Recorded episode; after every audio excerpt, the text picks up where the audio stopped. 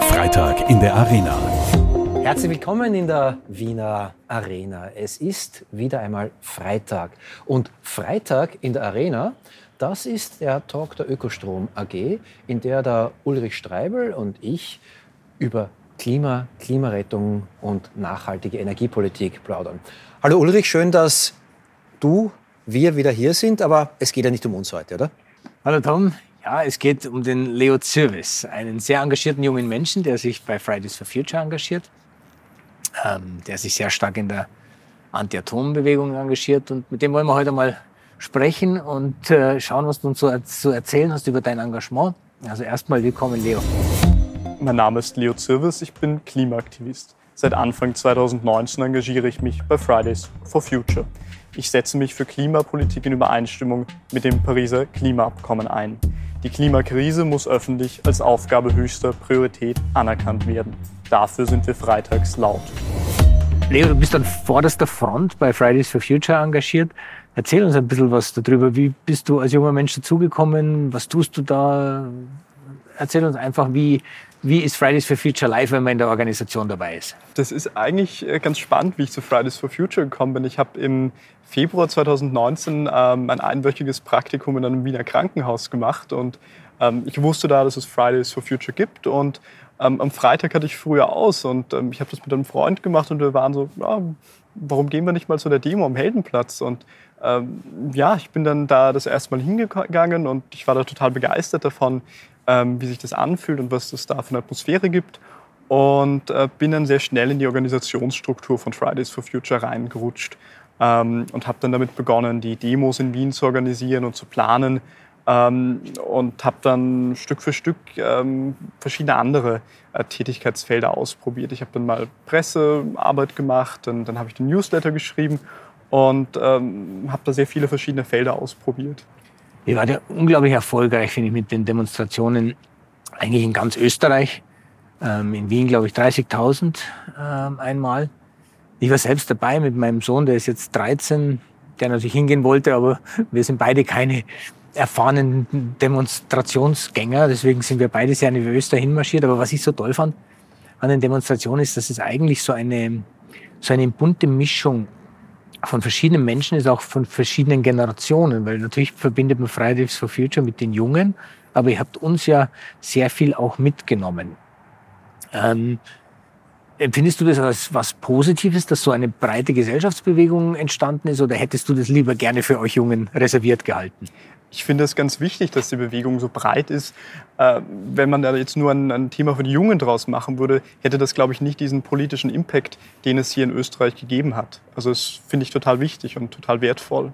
Wie geht es euch denn jetzt? Weil jetzt sind wir ja im März 2021, jetzt haben wir de facto ziemlich genau ein Jahr hm, Corona mit allen möglichen Lockdowns, da ist es ja dann doch ein bisschen schwieriger, die Leute auf die Straße zu bringen. Geht ja zum Teil gar nicht. Wie, wie tut ihr im Moment? Derzeit fokussieren wir uns sehr viel auf Bewusstseinsbildung. Das heißt, wir schauen, dass wir über Social Media arbeiten, dass wir über Presseartikel, über Interviews oder Podcasts wie hier eben arbeiten und so Bewusstsein schaffen und ähm, uns jetzt darauf vorbereiten, wie es denn dann weitergeht, ähm, wenn, wenn die Corona-Pandemie sich dann wieder gemäßigt hat und wenn wir wieder wirklich demonstrieren können. Also das funktioniert jetzt natürlich nicht und wäre auch total sinnfrei, jetzt zwei äh, Krisen gegeneinander auszuspielen, zu sagen, wir haben hier eine Gesundheitskrise, da die Klimakrise und wir spielen das gegeneinander aus. Das würde keinen Sinn machen.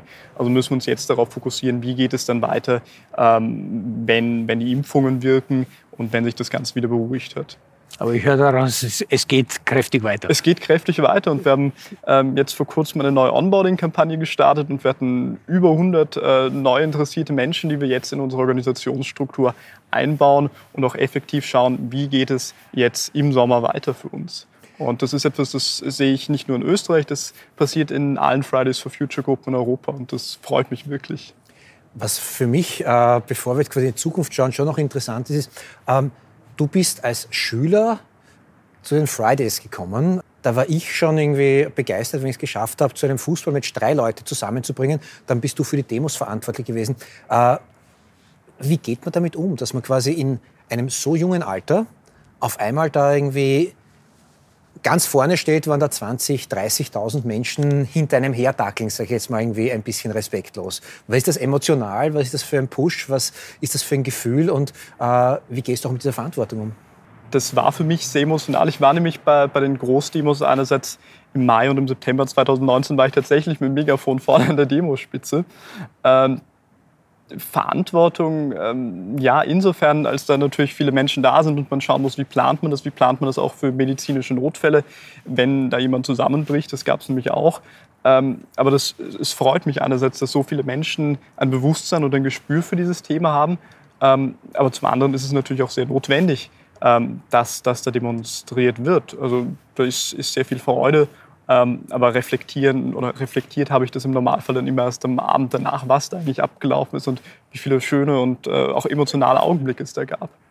Aber dieses Gefühl, der Schuh ist mir jetzt fünf Nummern zu groß, den ich mir da gerade anziehe, hattest du das nie? Also das wäre so mein, das wäre auch heute, wo ich 52 bin, äh, denke okay, so viele Menschen, das ist mir einfach zu groß.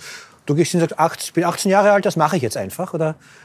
Ja, also das klingt vielleicht unreflektiert, aber ich habe mir da nie so die Gedanken drüber gemacht. Ich habe das gemacht, was ich für richtig empfunden habe, das, was mir Freude gemacht hat und das hat dann sehr gut funktioniert. Du hast nie Schule geschwänzt vorher? Oder? Nein, noch nie. Das war tatsächlich das erste Mal mit Fridays. Also nicht einmal diese Routine war bei dir? Nein, dran. überhaupt nicht. Ich war ein, ein total braver Schüler, der, der alles gemacht hat, was, was in der Schule da dann Aufgaben angestanden hat. Und warum war Fridays for Future genau dieses Ding, das dich dann getriggert hat? Was war der inhaltliche Kick, der gesagt hat, okay, ich muss etwas tun?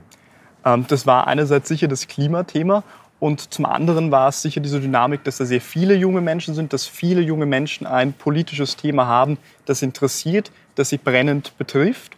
Und das war dann diese Dynamik, die dazu geführt hat, dass ich da das erste Mal zum Heldenplatz gegangen bin. Jetzt haben wir vorher schon mal schon darüber geredet, dass ihr es ja geschafft habt, auch, auch viele Menschen mitzunehmen. Verschiedenste Herkünfte, verschiedenste Professionen, verschiedenste Altersgruppen. Ähm, jetzt stellt ihr ja Forderungen. Ihr sagt, es mhm. muss was passieren.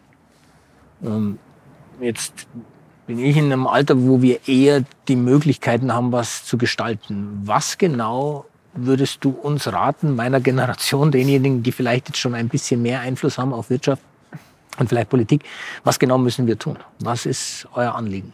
Was natürlich für Fridays for Future ein Hauptanliegen ist, dass man in politischen und wirtschaftlichen Prozessen ein stärkeres Bewusstsein für wissenschaftliche Themen hat. Ähm, dass da eine stärkere Einbindung stattfindet. Ich meine, ich bin, ich bin jetzt 19, äh, ich studiere, ich habe de facto keine wissenschaftliche Expertise in diesem Feld das bilde ich mir auch nicht ein. Ähm, was ich aber für wichtig empfinde, ist, dass man eine stärkere Verbindung zwischen Wissenschaft, Wirtschaft und Politik herstellt und auf Klimafragen die wissenschaftlich richtigen Antworten findet. Was studierst du eigentlich? Äh, ich studiere Rechtswissenschaften, also gar nichts, das jetzt irgendwie mit Klima zu tun hat in dem Sinne. Aus welchen Beweggründen? Also ich frage jetzt mal einfach, weil irgendwie äh, Du schaust nicht aus wie ein typischer Just-Student. Ne? das höre ich tatsächlich oft. Ja, das war, war eine, eine Bauchentscheidung. Also ich ja, habe gemerkt, das ist etwas, das mich einerseits interessiert. Mich interessiert Umweltrecht, mich interessiert Völkerrecht, also mich interessieren diese großen Fragen, wie auch im Aktivismus. Und ich habe mir gedacht, ich schaue schau mir das an und äh, jetzt merke ich so ähm, am Ende des ersten Semesters, das ist was und da möchte ich bleiben. Es gab da in der Wiener Zeitung ein Tagebuch, einen Tagebuchartikel von dir, äh, in dem du auch ein bisschen darüber erzählst, wie dieses letzte Schuljahr, das äh, Fridays for Future Jahr, aber auch das Corona-Jahr für dich abgelaufen ist. Ähm, und da kommt für mich ganz am Schluss ein ganz zentraler Satz. Ähm, und jetzt? Was will ich studieren und warum, verdammt, warum? Was hat Sinn und was lockt mich? Mhm. Äh, ist Just da die Antwort drauf oder ist die Arbeit am Klima, die Arbeit mit den Fridays die Antwort darauf? Ich glaube, das ist eine Antwort, die sich aus beiden Teilen zusammensetzt. Also ich habe das geschrieben, das war irgendwann ganz früh morgens. Ich äh, konnte irgendwie nicht schlafen und ich war in diesem Modus, ey, was, was mache ich jetzt? Ich habe mein, meine Schulausbildung abgeschlossen. Was, was mache ich jetzt? Und ähm, da habe ich lange nachgedacht. Ich habe mir die ganzen Curricula angesehen von verschiedenen Studiengängen und ich habe gemerkt, JUS ist etwas, da sehe ich zum einen eine Chance für meinen Aktivismus, den ich betreibe, und zum anderen auch, auch einen, einen Sinn für mich äh, in einer etwas weiteren Perspektive. Und so ist es dann zustande gekommen, dass ich mich für das Youth-Studium eingeschrieben habe. Ulrich, du hast ja auch Kinder, ich habe keine. Ähm, Ist der Leo so der typische Repräsentant der sogenannten heutigen Jugend? Also er ist zumindest einer, der, glaube ich, ähm, auch meinen Kindern äh, Vorbild ist. Das Engagement, das ist einfach ein Wahnsinn, wenn der Leo und ich kenne ja jetzt auch viele deiner Kollegen und Kolleginnen im, im, im Organisationsteam äh, von Fridays for Future. Es sind schon Menschen, junge Menschen, die was tun. Und mhm. das, ich finde das großartig. Und meine Kinder finden das ebenfalls großartig, weil die eben sehen, es passiert nur was, wenn irgendjemand aufsteht und sagt, ich pack's halt an. Mhm. Und, und deswegen ist das, ist das toll, was was Leo und seine Kolleginnen und Kollegen da machen. Und ja, das ist Inspiration, das ist ähm, Vorbild, äh, nicht nur für meine Kinder, es ist auch Inspiration für mich. Also mhm. ich finde es unglaublich, was da passiert ist in den letzten zwei Jahren, drei Jahren ähm, mit der Klima- und Umweltbewegung. Die ist eben ganz stark getrieben durch euch, durch euch Junge, die auch Dynamik hineingebracht haben und ganz ehrlich uns etwas Älteren vielleicht einmal in den Hintern getreten haben und gesagt, so, wir wissen es alle, jetzt tun wir endlich was darüber. Weil wissen tun wir es schon lange. Aber die Dynamik, etwas zu tun, war nicht da. Und die, die ist jetzt da und die kommt und ich spüre das überall, ähm, ob in der Diskussion jetzt mit, äh, mit dem Leo und Jüngeren oder auch in der Diskussion mit äh, Kolleginnen und Kollegen in der Wirtschaft, die vielleicht eher in meiner Alterskategorie sind, da passiert richtig, richtig viel. Mhm. Also das ist schon ein Zeitpunkt, ähm, wo, wo etwas kippt. Also ich glaube, dass, die, dass diese Transition von der vorherigen fossil geprägten Welt zu einer erneuerbaren Welt jetzt einfach mit einer unglaublichen Dynamik und so richtig wie so eine Welle ähm, startet und, und Kraft kriegt. Wir sind jetzt so quasi die, ähm, die alten Silberrücken, die äh, Generation, die es eigentlich verbockt hat. Ähm, du diskutierst mit uns aber ist da nicht ab und zu auch eine gewisse Wut gegenüber die Eltern, der älteren Generation, gegen Menschen in unserem Alter, weil wir es nicht geschafft haben, das zu machen, was ihr jetzt aufräumen müsst? Ich halte es für ganz falsch, da jetzt äh, zu schauen, dass man da irgendwie eine, eine Schulddebatte aus der Klimafrage macht und da versucht zu polarisieren. Das würde sicherlich dieser Dynamik des Wandels und dessen, dass man Prozesse möglichst klimafreundlich gestaltet, nur schaden. Es gab äh, gewisse systemische Probleme, die dazu geführt haben, dass sehr, sehr viele Treibhausgase ausgestoßen wurden. Ähm, aber ich denke, das, das muss man separieren und man muss sagen, es passiert viel. Es gibt eine, eine Bewegung in die richtige Richtung.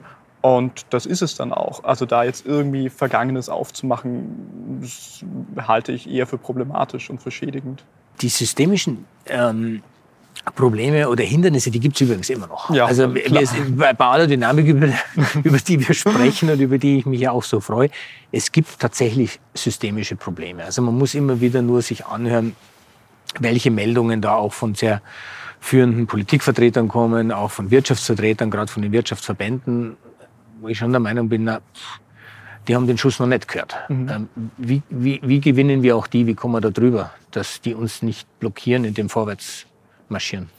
Ich denke, da kommt man weiter, indem man Bewusstsein schafft, indem man äh, dieses Thema noch mehr Leuten und äh, näher bringt und vielleicht auch Menschen, äh, die Klima- und Umweltthemen bisher nicht beschäftigt haben. Also ich glaube, äh, Klimaaktivismus muss sich jetzt darauf fokussieren, dass man auch diese Menschen anspricht, die bisher noch kein Bewusstsein für das Thema haben.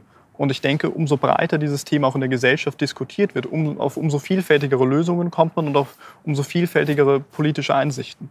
Wie schafft man es eigentlich, ähm, nicht nur ernst genommen zu werden, sondern vor allem mit den Menschen umzugehen, die einen nicht ernst nehmen? Bei Greta Thunberg wissen wir diese bekannten Statements von irgendwie eine verzogene Göre oder was auch immer, äh, wo man einfach quasi die Botschaft über die Altersklippe stoßen möchte. Ist dir das auch jemals passiert, dass jemand dich einfach aufgrund deines Jungseins nicht ernst nimmt? Ja, ganz, ganz oft. Also ich habe in den letzten zwei Jahren äh, alle möglichen Gesprächspartner gehabt. Also von betrunkenen Menschen am, am Räumannplatz äh, bis hin zu ja, Menschen am Forum Alpbach. Also da waren bei mir in den letzten zwei Jahren alle möglichen Personen und Charaktere ähm, irgendwie in einem Gesprächsprozess verwickelt.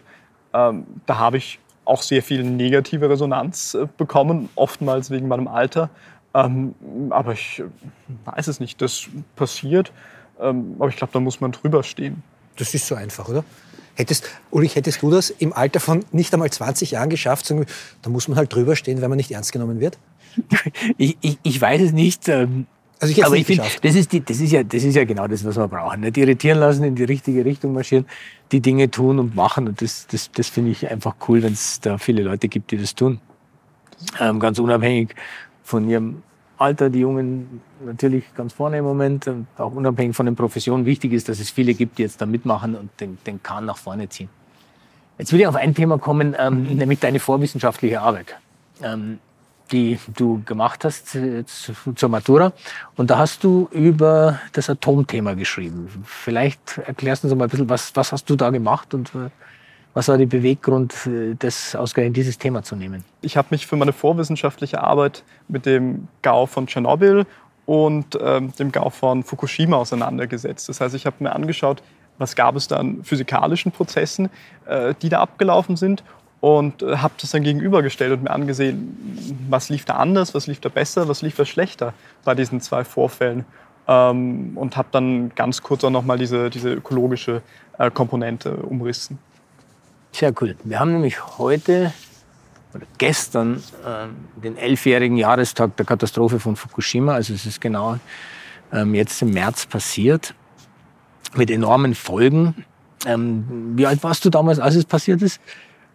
Da war ich ähm, neun Jahre alt, zehn Jahre alt, sowas. Okay, also Ende Volksschule so Ja, ich war ungefähr. in der vierten Klasse Volksschule. Ich war da gerade krank, ich hatte Scharlach, da erinnere ich mich noch gut dran und ähm, war da zu Hause und äh, habe dann ab und an immer irgendwie die Zeit im Bild oder die Tagesschau geschaut. Und dann waren da natürlich überall Bilder von, von Fukushima. Und ich, ich habe das damals ja nicht, nicht äh, verstanden, wie ich es heute tue. Was ist da passiert, sondern wusste halt gut, da gibt es ein Kraftwerk, da ist irgendetwas Giftiges, das sieht man nicht, das riecht man nicht, das schmeckt man nicht und das ist ganz, ganz gefährlich und lange gefährlich.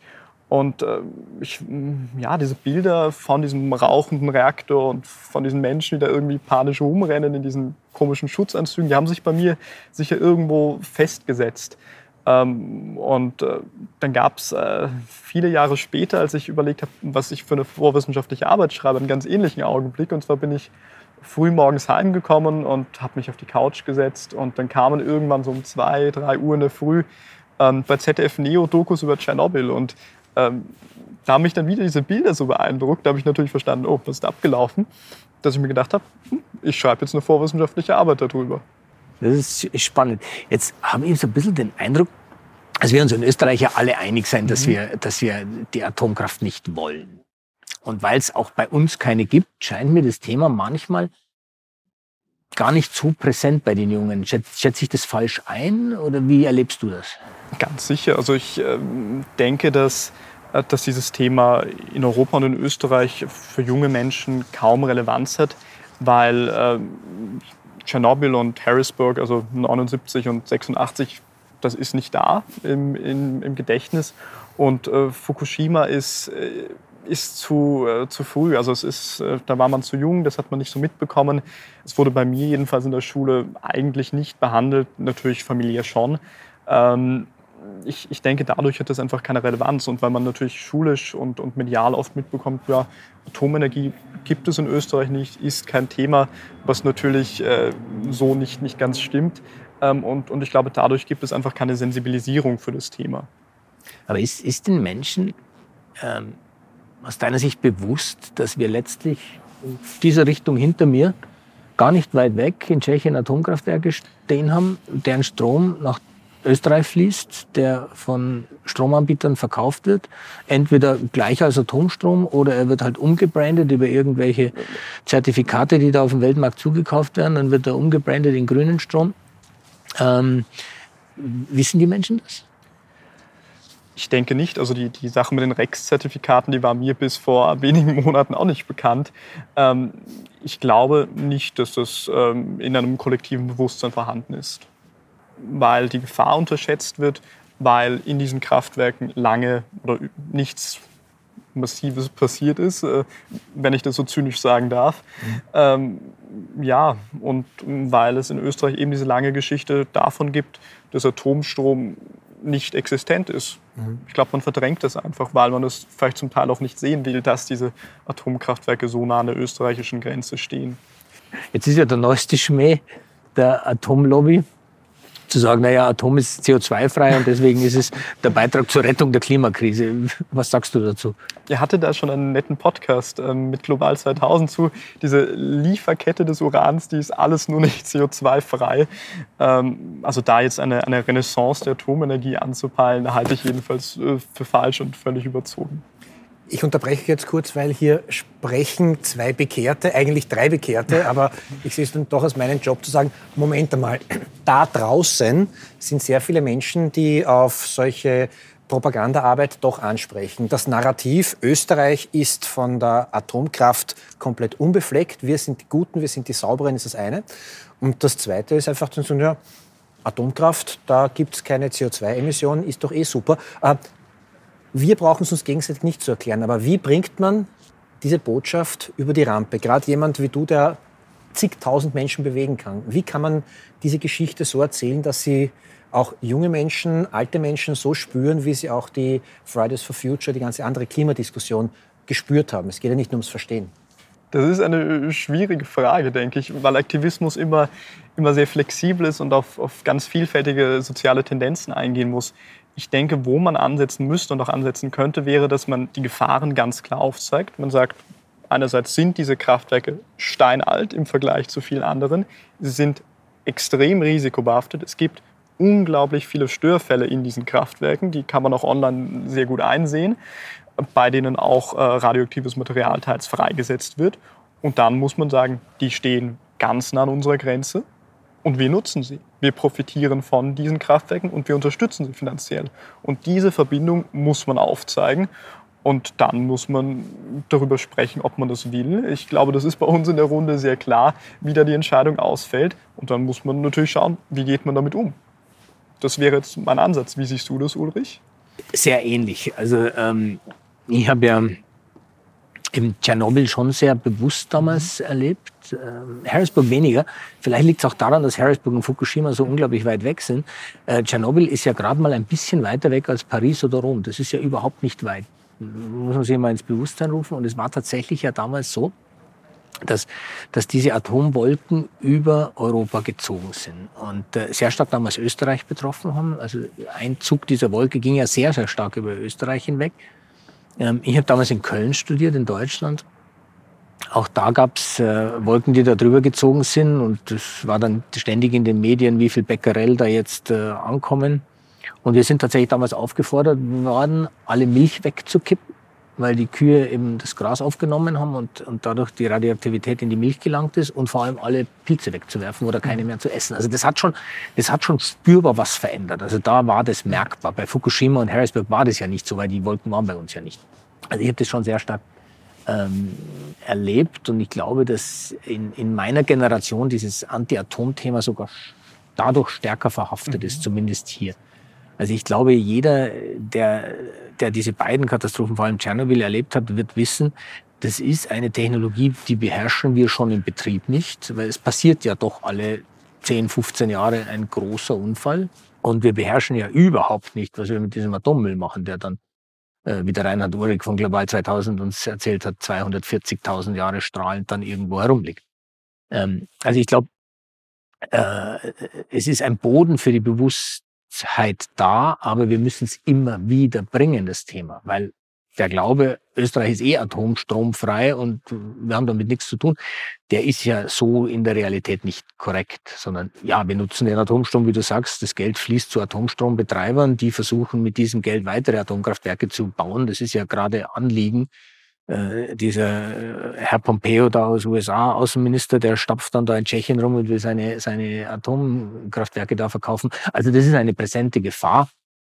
Ich glaube konkret, dass es nicht kommen wird. Die Dinger sind nicht wirtschaftlich. Wir brauchen sie technologisch auch gar nicht, weil wir sind heute längst in einer anderen Technologiekurve, wo wir ähm, das auch ohne Atomkraft sehr gut schaffen werden, den Klimawandel zu, zu bewältigen. Es geht einfach nur darum, die Schritte möglichst schnell zu machen. Und zwar in allen Lebensbereichen. Das ist bei uns in der Gesellschaft wir müssen lernen, uns ein wenig anders zu verhalten. Und das meine ich nicht, dass wir so viel verzichten müssen. Wir müssen die Dinge nur anders tun und anders leben.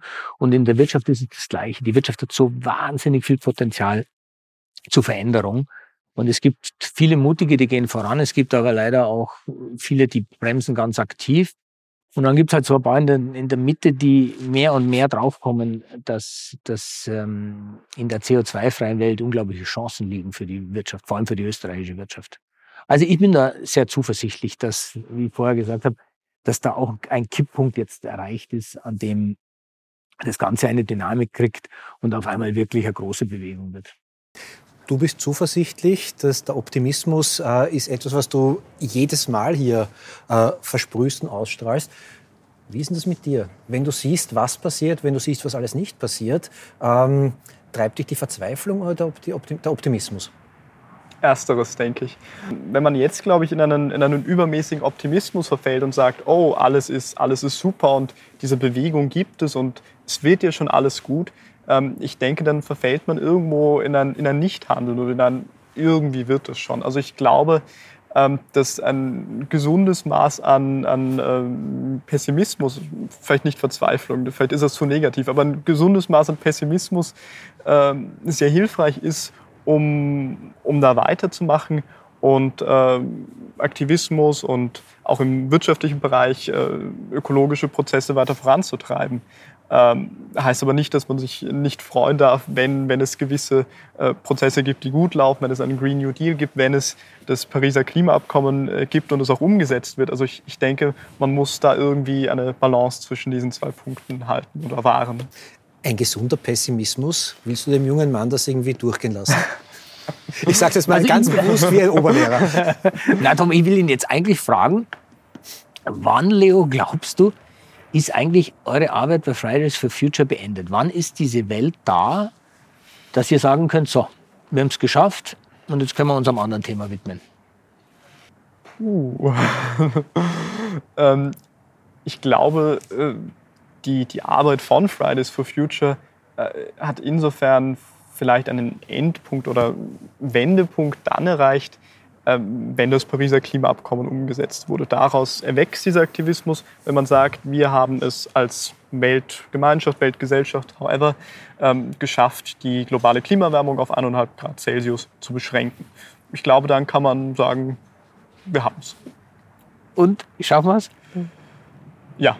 Ich glaube das auch, weil ähm, die, die Schäden, die entstehen, die sind so gewaltig. Wir machen uns darüber ja gar keine Gedanken. Also würden wir dieses 1-Grad-Ziel nicht halten können weltweit, das bedeutet ja in Österreich eh zweieinhalb Grad, weil es auf den Landmassen immer stärker steigt, dann, ähm, dann kriegen wir Unwetterereignisse. Da spült ganze Infrastrukturen, Eisenbahnschienen, Straßen weg.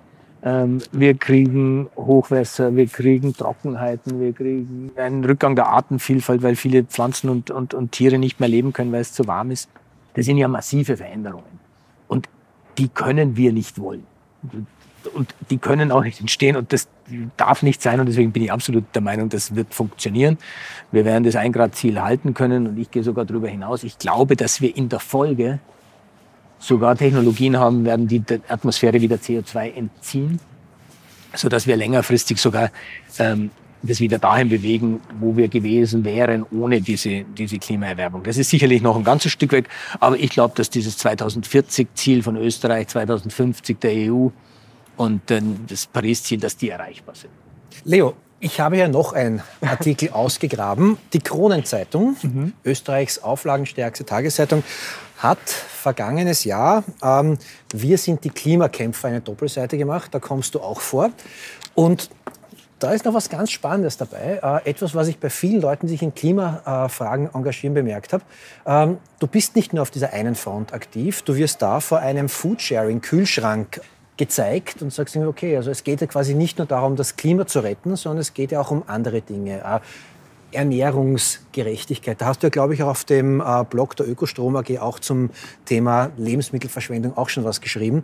Ähm, das heißt, du bist eigentlich an vielen Kampfplätzen aktiv. Kann man das so sagen? Genau. Also ich glaube, bei, bei, der, bei Klima- und Umweltthemen gilt es immer zu beachten, dass alles irgendwo vernetzt ist ähm, und dass es ganz viele Ansatzpunkte gibt, äh, das Klima zu schützen oder die Umwelt zu schützen. Und einer davon ist natürlich, ist natürlich Foodsharing, aber es gibt, es gibt hunderttausende andere Möglichkeiten. Ähm, da ist natürlich die, die, die Bezugsquelle von Strom ein Punkt, Mobilität und, und, und, und, und. Das bringt mich nämlich jetzt zu einem unserer wichtigsten Punkte äh, dieser Gesprächsrunde. Wir bitten unsere Gäste hier immer, äh, auch einen konkreten Tipp zu geben, den Tipp am Freitag, eine Handlungsanweisung, die jetzt nicht nur in der Theorie funktioniert, sondern wo jeder von uns, jeder Zuhörer, jede Zuseherin etwas machen kann, was ein kleiner Schritt für den Einzelnen, aber ein großer Schritt für die Menschheit sein könnte, um es mit der Mondlandung zu vergleichen. Was ist dein Tipp am Freitag? Tipp am Freitag. Nachdem ich Student bin, bin ich ein unglaublich großer Fan von, von Bildungsangeboten, von Büchern und von Podcasts. Und es gibt einen Podcast im Umweltbereich, den kann ich wärmstens empfehlen. Diesen hier. Diesen hier und einen zweiten. Ähm, und zwar hat die ähm, deutsche Fridays for Future Aktivistin auf Spotify einen ähm, wunderbaren Podcast, der ist Eineinhalb Grad. Ähm, der ist von Luisa Neubauer. Der ist klasse. Ulrich, ist das Konkurrenz zu uns oder ist das irgendwie eine Erweiterung des Portfolios? Das ist ähm, eine willkommene Unterstützung. Ich höre die Podcasts ähm, von der Luisa Neubauer nämlich. Ähm, und es ist wirklich spannend, was man da auch lernt und erfährt.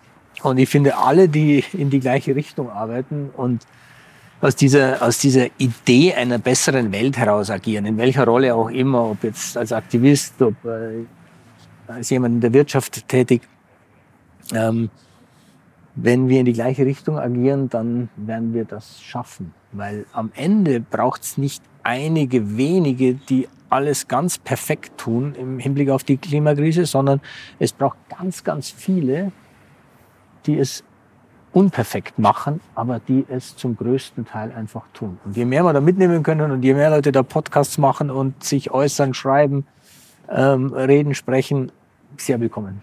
Finde ich super, dass da jetzt was passiert. Dem habe ich nichts mehr hinzuzufügen. Ich sage danke Ulrich, danke Leo und auch wenn du zu höflich bist, um zu sagen, dass deine Generation, unsere Generation vielleicht doch ein bisschen in den Hintern treten möchte, ich finde diesen, ich sage es flapsig, Arschtritt genau gerechtfertigt. Ich bedanke mich, dass du hier warst. Ich bedanke mich auch für deine Arbeit, stellvertretend für alle, die bei Fridays for Future arbeiten. Und ich bedanke mich bei euch, dass ihr auch heute wieder bei Freitag in der Arena mit dabei wart. Wir werden weiter reden, aber reden allein, das nutzt nichts. Tu doch etwas. Danke, dass ihr diesmal dabei wart.